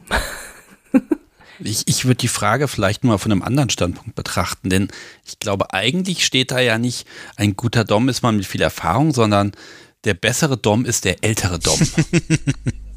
steht das da nicht in Wirklichkeit? Du, ähm, das müssen wir Kate fragen. Die hat das goldene Buch vor sich. Ich finde das ehrlich gesagt gar nicht. Findest die Stelle gar nicht? ist ja blöd. Nein, ich finde die nicht. Okay. Hm. Mir wurde mal gesagt, oh, du bist ja noch so jung, so Mitte 20, von einem Mädel Mitte 20, Nee, also mit dir jetzt eher nicht. Ich hab da lieber Kerle, die ein bisschen was, die da ein bisschen mehr Erfahrung haben, so ab Mitte 40. Also da wurde einfach Alter und Erfahrung gleichgesetzt. Das mhm. kann ja auch stimmen, muss es ja nicht. Ähm, da ist dann vielleicht ein anderer Kink, der dahinter steht. Also das mag wohl sein. Erfahrung oder einfach Altersunterschied als, als Kink und äh, äh, da ist ja auch Lebenserfahrung ist da auf jeden Fall mehr da und dann wirkt das vielleicht an sich schon mal anders. Ich glaube, das hat sich aber auch überholt. Ich habe das lange nicht mehr gehört, ehrlich gesagt. Hm. Nee, aber das mag durchaus sein. Vielleicht, weil du älter geworden bist. ja, siehst du? Ach so, ja, und jetzt habe ich mich festgebunden und kann davon nicht mehr profitieren. Das ist ja auch blöd. Hat dir schon länger niemand mehr gesagt, du, nee, also ich brauche eher so reifere, weil, ja. Ja, ich glaube, jetzt kriege ich eher zu, wenn jetzt bist mir zu alt, ne? Aber. ja, blöd, ne? Siehst du? Ja, aber ich, ich glaube, das steht da so ein bisschen in Klammern und ähm, in Klammern steht auch noch, also du formulierst das ganze goldene Buch um. Ich weiß nicht, ob das so äh, statthaft ist. Doch, das ist gewollt, natürlich. Äh, äh, naja, na, wir, wir können schon, also, na egal. Na gut, also äh, das heißt, ähm, wir müssen, äh, wollen wir die, wollen wir die, äh, den Eintrag im Goldenen Buch umformulieren oder wie war jetzt die Regel? Hatte ich so verstanden, oder? Also ich würde es ich würde es tatsächlich so lassen. Ne? Wenn man halt sagt, es betrifft halt nur die Person an sich, mach Erfahrung, dann wirst du besser und wenn du besser bist, dann ist das für alle gut. Also mit, mit wachsender Erfahrung äh, äh wirst du ein besserer oder eine bessere Dom. Gut. Mhm. Ist notiert. Gut, ich denke, das können wir so stehen lassen. Mhm. Und du wolltest noch ein bisschen renten. Ja, ich muss ja. ein bisschen renten und es ist so schön, dass ich hier die Gelegenheit bekomme. Was hat Peter Steiner mit deinem Rent zu tun? oh Gott. Also, liebes Publikum, wir haben vor der Aufnahme schon mal so ein bisschen hin und her gelästert. Wir waren dann auch beim Theaterstadel und den ganzen Softpornos aus den 70ern sind wir hängen geblieben. Und äh, ja, also Kate, du hast den Vorteil, du hast vor weniger Zeit als ich die Geschichte der O gelesen. Und ich habe hier vor mir liegen, ich muss ihn morgen zurückgeben, der Film wurde mir ausgeliehen, die Geschichte der O auf DVD. und seitdem ich diesen Film gesehen habe vor zwei Wochen, geht es mir nicht mehr aus dem Kopf, dass ich Shades of Grey jetzt viel besser finde. Und den Film, ja? Das ist tatsächlich. Ja, okay. den Film. Ja, tatsächlich. Also, äh, ah, also das ist mir wirklich ein Bedürfnis zu sagen, liebe Leute, guckt euch diesen Film an und hasst ihn bitte mit mir gemeinsam. ich komme mir gerade so ein bisschen vor, als wäre ich alleine damit. Ihr habt beide den Film nicht so präsent wie ich im Kopf. Ne? Nee, ich habe tatsächlich ein bisschen ein komisches Gefühl, äh, nein, äh, äh, Verhältnis zur Geschichte der O. Die Geschichte der O war meine allererste Berührung mit, meine bewusste Berührung mit BDSM, weil ich das Buch, ähm, das fiel mir als Teenager in die Hände und ich blätterte da rein und spinkste da rein und dachte plötzlich so, holy shit, also das dachte ich nicht so wörtlich, aber ähm, äh, übersetzt in die heutige Zeit, das, was da steht, das sind genau, oder das, das, das, es geht so in die Richtung von dem, was dir schon so lange durch den Kopf geht. Und ich dachte irgendwie bis dahin, ich wäre irgendwie total merkwürdig. Gut, manche sagen, aber lassen wir das. ähm, und in dem Moment habe ich gedacht so, okay, da werden Bücher drüber geschrieben. Wow, dann kann ich ja nicht so ganz alleine sein auf der Welt, weißt du? Ähm, da war ich aber halt so 16 oder so. Danach habe ich es nie wirklich gelesen und die Filme habe ich damals aus der Videothek geliehen und angeguckt, aber ich sag mal, ja, in heutige Zeit übersetzt in so in so YouPorn-Häppchen äh, habe ich den Film gesehen. zum speziellen Anlass. Ähm, und nie so im Ganzen, glaube ich. Von daher kann ich ähm, mein Buchwissen ist viele Jahre alt und das Filmwissen ist sehr mh, hm, gestückelt. ich, ich frage mal Kate, äh, Kate, wenn du das Buch gelesen hast, ähm, warum funktioniert das Buch? Also wie ist es gebaut, dass man sagen kann, oh ja, das, das hat spannende Elemente. Oh Gott, oh Gott. Ich habe es, glaube ich, gerade schon mal erwähnt. Das ist ewig her. Das war vor unserer okay, Aufnahme. Da muss, da muss ich wohl. Ja, komm, komm, greif, greif, greif mal, greif mal vor und und und äh, greif mal ich, ein. Ich greif mal vor. Also also ich, ich habe ein Buch, da ist da ist was beschrieben, eine Geschichte und ähm, ich bestimmt, also gefühlt, ich kann es jetzt nicht sagen, weil ich habe es nicht nachgeprüft, aber bestimmt 30 Prozent des Inhalts sind ihre Gedanken. Also es passiert etwas mit ihr, sie wird ausgepeitscht und sie empfindet dabei Gefühle und die beschreibt sie. Und dadurch kann ich das alles erotisieren und sagen, oh genial, ne, da wird, wird eine Frau geschlagen und das, das findet die irgendwie gut, weil das irgendwie Verbundenheit und Schmerz und Leid und Hingabe, also diese ganzen Begriffe fallen dann und dadurch entsteht so eine gewisse Erotik. Und dann denke ich mir, ja, das ist toll. Also so, so funktioniert das Buch für mich erstmal. Mhm. Ja, dann habe ich hier diesen Film. und da, da ist halt nur die Handlung beschrieben und alles, was sie so denkt, das fehlt komplett. Und da, da, da, ich verzweifle daran quasi schier. Also ich bitte einfach ganz viele HörerInnen, diesen Film irgendwo auszuleihen und zu gucken und mir zu sagen, wenn ich falsch liege.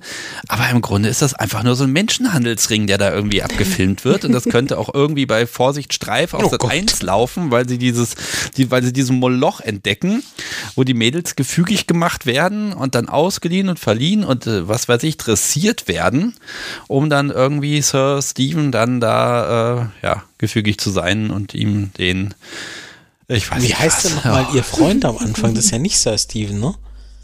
Das ist René, gespielt hier von Udo Kier. Ach nein. Udo Kier. Udo Kier ist eine, eine B-Movie-Legende.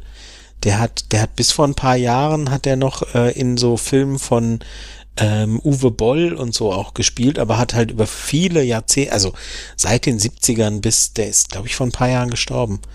Ähm, Udo Kier ist, ist äh, wirklich, ähm, war viele Jahre, viele Jahre so, so ein, so ein sehr bekannter B-Movie-Darsteller und so, so Subkultur und so, ähm, sehr, sehr bekannt, sehr, sehr bekannt. Damals noch nicht so in den 70ern, da war er am Anfang seiner Karriere. Aber das kam dann mit den Jahren so. Hm. Also doch, den, den, den kennt man. Also wette ich, dass viele, viele Zuhörer, wenn man so ein bisschen cineastisch unterwegs ist, dass viele den kennen. Ich glaube auch, wenn man sich nur das Bild anguckt, also den, ein Foto anschaut, dann denkt man sich auch, ach ja, na klar. In dem Film erkennt man ihn nicht, aber wenn man den googelt und, und Fotos aus den späteren Jahren, dann hat man den garantiert gesehen. Kennt man hm. garantiert. Also Udo Kier war schon ein bekannter Schauspieler, oder ist es später geworden. Aber ich wusste nicht mehr, dass die Figur, das war René und, und der führt sie dann da ein in diesen, in diesen Kreis und später kommt dann der Sir Stephen und ja, übernimmt sie dann quasi.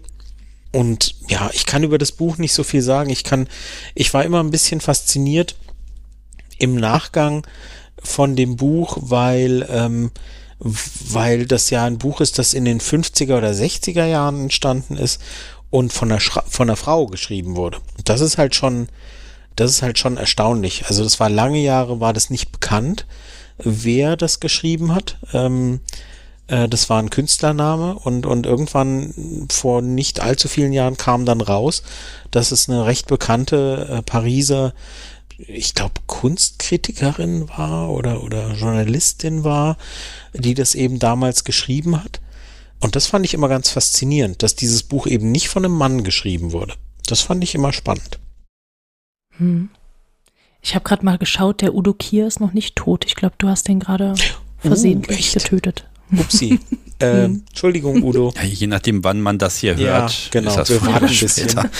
ähm, ich finde noch, da ist, ist noch so, wenn wir schon mal den SchauspielerInnen sind, ne, also die Corinne Clery, die die O spielt, die ist ja später auch Bond-Girl im Moonraker gewesen. Ach, das wusste ich jetzt wieder nicht, ähm, Ich finde, find, das ist eine schöne Parallele zu Secretary, weil die oh, Maggie Gyllenhaal, die hat ja Gyllenhaal. dann später in, in einem Bond-Film dann auch quasi das, das äh, nicht, äh, in einem Batman-Film das Bond-Girl gegeben. Mhm. Also da, da, da ist schon irgendwie eine Parallele. Aber also vielleicht mochte ich das hier heute auch unterbringen, weil ich einfach so maßlos enttäuscht davon war, das zu sehen und dieses schlechte Licht und dieser Sepia-Effekt. Und wenn er peitscht, dann, dann, dann trifft er sie auch nicht richtig, weil ne, das, das geht ja alles nicht. Und diese ganze, alles, was ich mir so, so an, an Anregungen aus dem Buch mal geholt habe, das, das findet sich in diesem Film Film einfach nicht wieder und es ist einfach nur fürchterlich. Und es hat mich einfach frustriert, muss ich ganz ehrlich gestehen. Also mein Weihnachtsurlaub, das war so, ach, jetzt gucken wir endlich diesen Film. Und dann hatte ich immer mehr das Gefühl, ich möchte trinken, während ich ihn gucke. Und es wurde einfach nicht besser, weil einfach diese, diese innere Stimme der O, sie fehlt und sie ist so essentiell wichtig. Und das bringt mich vielleicht zu diesem Punkt, ob es überhaupt möglich ist, gute BDSM-Movies zu machen äh, ich habe das Gefühl, es ist nicht möglich und deshalb ist Shades of Grey für mich vielleicht auch ein besserer Versuch, als ich bisher dachte, das darzustellen. Ich glaube, da, es gibt zwei Effekte, wenn ich das so mal raushauen darf. Ähm, erstens gibt es so den Effekt, dieses ähm, Bücher zu lesen nach ihrer Zeit sozusagen. Also ähm, wir sind jetzt im Jahr 2023. Ähm, so viel darf man verraten über unser Aufnahmedatum. und, ähm, und es ist ganz schwierig, zum Beispiel, äh, dass das besser verständliche Beispiel vielleicht ist ähm, Herr der Ringe wenn man heute den Herr der Ringe, das Buch liest, dann denkt man, was für eine Ansammlung von platten Klischees und wie lange das braucht und diese langsame Erzähl und Gott ist das langweilig. Jo, das Buch ist aber halt auch irgendwie, ich weiß nicht, handgestoppte 60 Jahre alt oder so. Und alle Bücher, die wir alle ähm, wenn wir Fantasy mögen, in den letzten äh, 30, 40, 50 Jahren gelesen haben, sind danach entstanden und bauen darauf auf oder bauen auf denen auf, die darauf aufgebaut haben. Also Standing on the Shoulders of Giants heißt es dann, ne? Und dann zu sagen, dass das Ursprungsbuch, das ganz am Anfang stand, Mist ist, ist halt einfach, wenn, wenn man halt irgendwie die darauffolgenden 50 Jahre Entwicklung in, in, in, in der ganzen äh, Thematik äh, außer Acht lässt. Und bei BDSM ist es ähnlich. Das Buch, die Geschichte der O ist halt entstanden in den 50er, 60er Jahren. Ich weiß es nicht genau. Und äh, da ist dann oft leicht drauf zu hauen und zu sagen, ja, wie klischeehaft. Ja klar ist es klischeehaft, weil heute irgendwie alle sich der O nennen oder die Ring der O oder das Kleid der O oder was weiß ich. Ähm, und dann ist es natürlich total abgeschmackt, wenn man dann, nachdem man irgendwie x Jahre unterwegs war im BDSM-Bereich und dann liest man ein Buch, in dem irgendwie von so einer Villa und Roissy und dies und das die Rede ist, denkt man, ja, das habe ich schon x-mal gehört. Ja klar, aber du hast es ja nur gehört, weil es in diesem Buch zum allerersten Mal erfunden wurde. Ja, also da hat so ein Buch per se schon mal einen ganz schweren Stand, finde ich. Und ähm, was Verfilmungen angeht, sind grundsätzlich mal die 70er Jahre für solche erotischen Themen nicht das allerbeste Feld. Also das sind ja schon die, die folgenden Jahrzehnte nicht unbedingt. In den 70er Jahren, und deswegen haben wir das ja vorhin gesagt, da irgendwie was, Liebesgrüße aus der Lederhose, ähm, war eine Filmreihe, die wurde damals als hoch erotisch empfunden, ja. Wenn du dir das heute anguckst, dann denkst du dir, ich habe Eis.de Werbungen gesehen, die erotischer waren, ja. Also und, und BDSM darzustellen in Film oder in, in Serienform, dass es irgendwie erotisch oder zumindest mal nicht herabwürdigend ist für die Leute, die es mögen, ist auch nicht so oft gelungen. Vielleicht sollten wir darüber mal ein bisschen was sagen. Wo, wo ist es denn irgendwie gelungen dargestellt? Ich glaube, da machen wir noch mal eine Filmfolge. ja, ich, ich glaube, das ist schwierig. Ich mag vielleicht noch eine Sache zur Versöhnung sagen. Die Ideen im Buch finde ich gut. Und ich habe ja inzwischen auch im Podcast Gäste gehabt, die so, so O-Events, Excès de Rossi und mhm. sowas besuchen. Und das empfinde ich, ähm, ja, das ist Geschichte der O inspiriert. Das ist ein, ein Leitwerk, also wenn ich es richtig verstanden habe. Aber da hat die Community was ganz Eigenes draus gemacht, was einen ganz eigenen Zauber hat. Ähm, das, das kann man dann auch ernst nehmen und das, das hat dann, ist, ist halt eine Inspiration und eine Weiterentwicklung davon. Ne?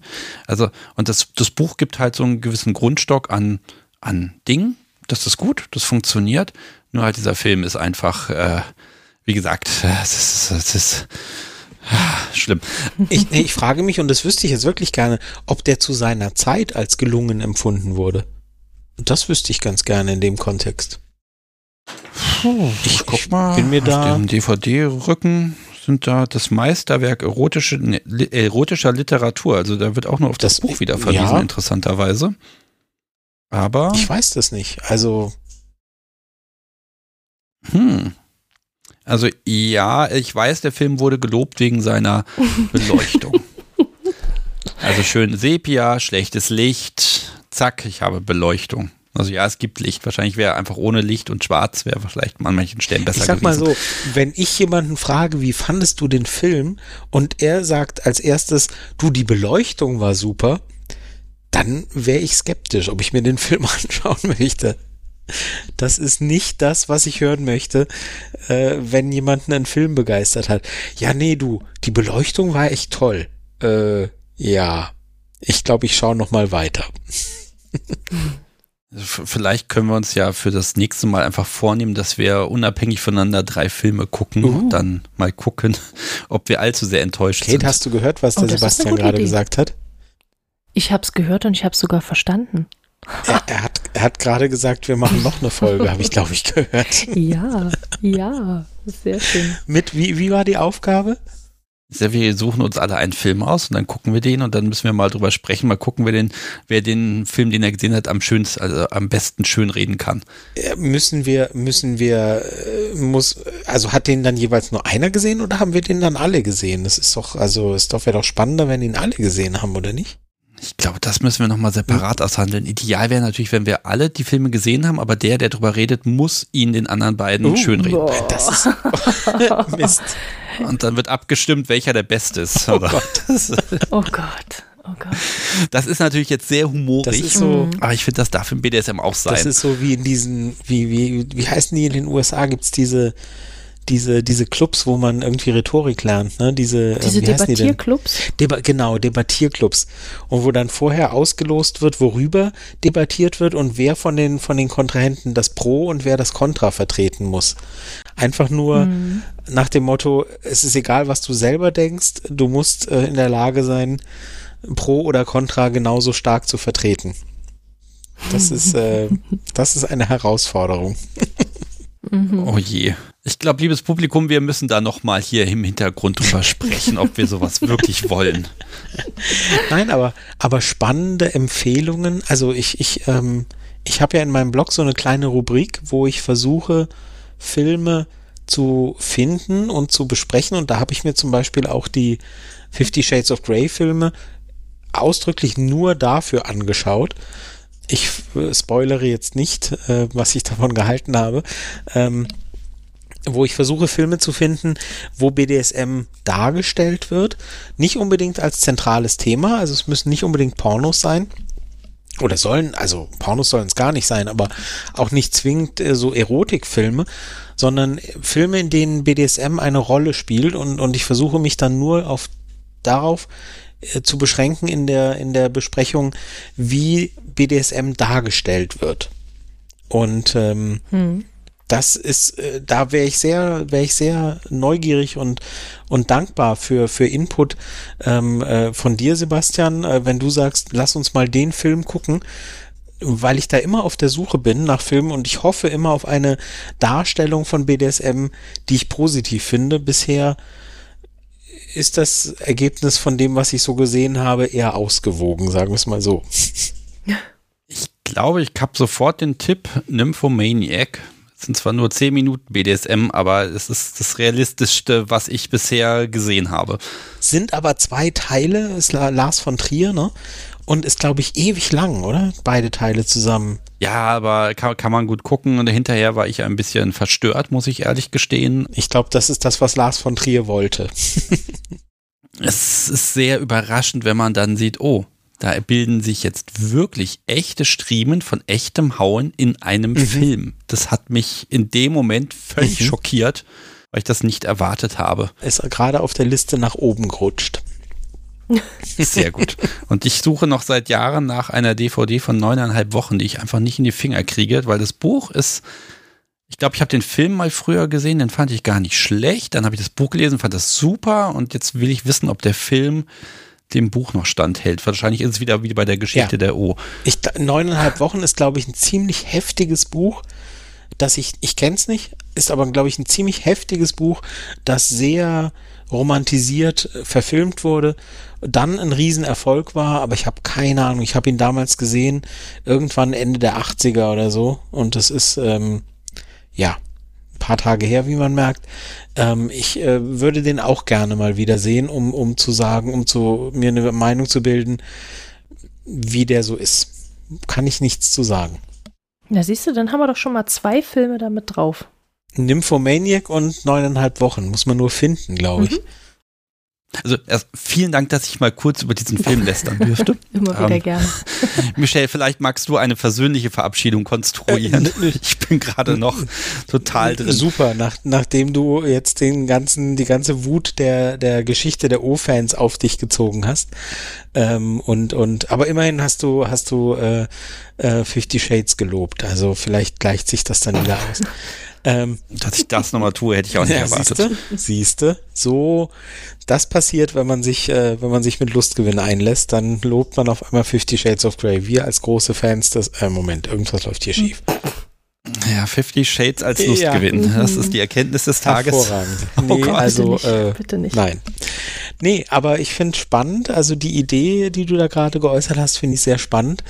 Ähm, und äh, Vorschläge haben wir jetzt ja schon gefunden, also schauen wir mal, dass wir da was draus machen. Also das letzte Mal kam das ja insgesamt, äh, so wie wir aus dem Feedback gehört haben, ziemlich gut an ähm, unsere Kooperation und es wurde gewünscht, dass wir das fortsetzen. Wir hatten das ja beim letzten Mal gefragt.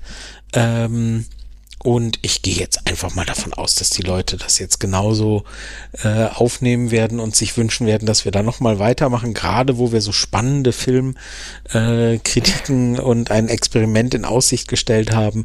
Von daher hoffe ich, äh, dass alle Spaß hatten, dass äh, alle was gelernt haben und ähm, Freude hatten und äh, sich darauf freuen, wenn wir das irgendwann mal wieder fortsetzen. Mhm. Also von meiner Seite definitiv mit euch beiden macht das auch Spaß und es ist, läuft einfach auch so, so schön. Ja. Ne? Nur beim Goldenen Buch, da müssen wir auch aufhören, weil sonst hat es bald gar keine Seiten okay. mehr und dann gibt es nur noch so einen Buchdeckel und das ist es dann ist auch schwierig. So ein, ein, ein Skelett, nur ein goldenes Skelett nur noch, was Kate übrig hat, fürchte ich. Der, der goldene Buchdeckel. So. Ja, können wir dann DVDs dazwischen packen. ja, damit wäre der Kreis dann ja geschlossen. Ja, an der Stelle möchten wir euch natürlich ganz herzlich danken fürs Zuhören, fürs Reinhören und ähm, wir freuen uns schon aufs nächste Mal. Auf jeden Fall. Und ich mich natürlich auch. Und das, also wie gesagt, das wird es bestimmt geben. Und ähm, mal gucken, welche Ideen uns da einfallen. Und ähm, ja, also auch liebes Lustgewinn Publikum. Ähm, wenn ihr mehr Lust auf, auf Kunst der Unvernunft habt, dann schaut bei Unbedingt. mir bitte. Also Kunst der Unvernunft.de und umgekehrt, liebes Publikum der Kunst der Unvernunft, wenn ihr Kate und Michelle mehr hören wollt. Die haben jetzt auch gerade die 50. Folge gehabt. Ich gratuliere ganz herzlich. Die ersten 50 sind die schwierigsten, habe ich gehört. Ja, das stimmt. Äh, dann schaut ihr bei, äh, ich glaube, lustgewinn.info heißt die Webseite. Ganz genau. Genau, dann schaut mal da drauf und da findet ihr auch dort alle Folgen und die kann man auch abonnieren. Und ja, wenn man beide Podcasts hört, dann verpasst man auch wahrscheinlich relativ wenig. Dann hat man ganz gut den BDSM-Bereich abgedeckt im Podcatcher. Dann hat man Ganz zumindest genau. einen sehr weitgehenden Überblick, ja. Hat mir super Spaß gemacht. Gleichfalls. Und ähm, ja, ich kann nur sagen, bis zum nächsten Mal. Hoffentlich dauert es nicht ganz so lange und äh, es wird mir auch dann wieder ein Lustgewinn äh, beschert werden. Da bin ich mir sicher. Vielen Dank. Und wir bleiben weiter Sehr unverbindlich. Sehr gut. Tschüss. Macht's gut. Tschüss. Tschüss.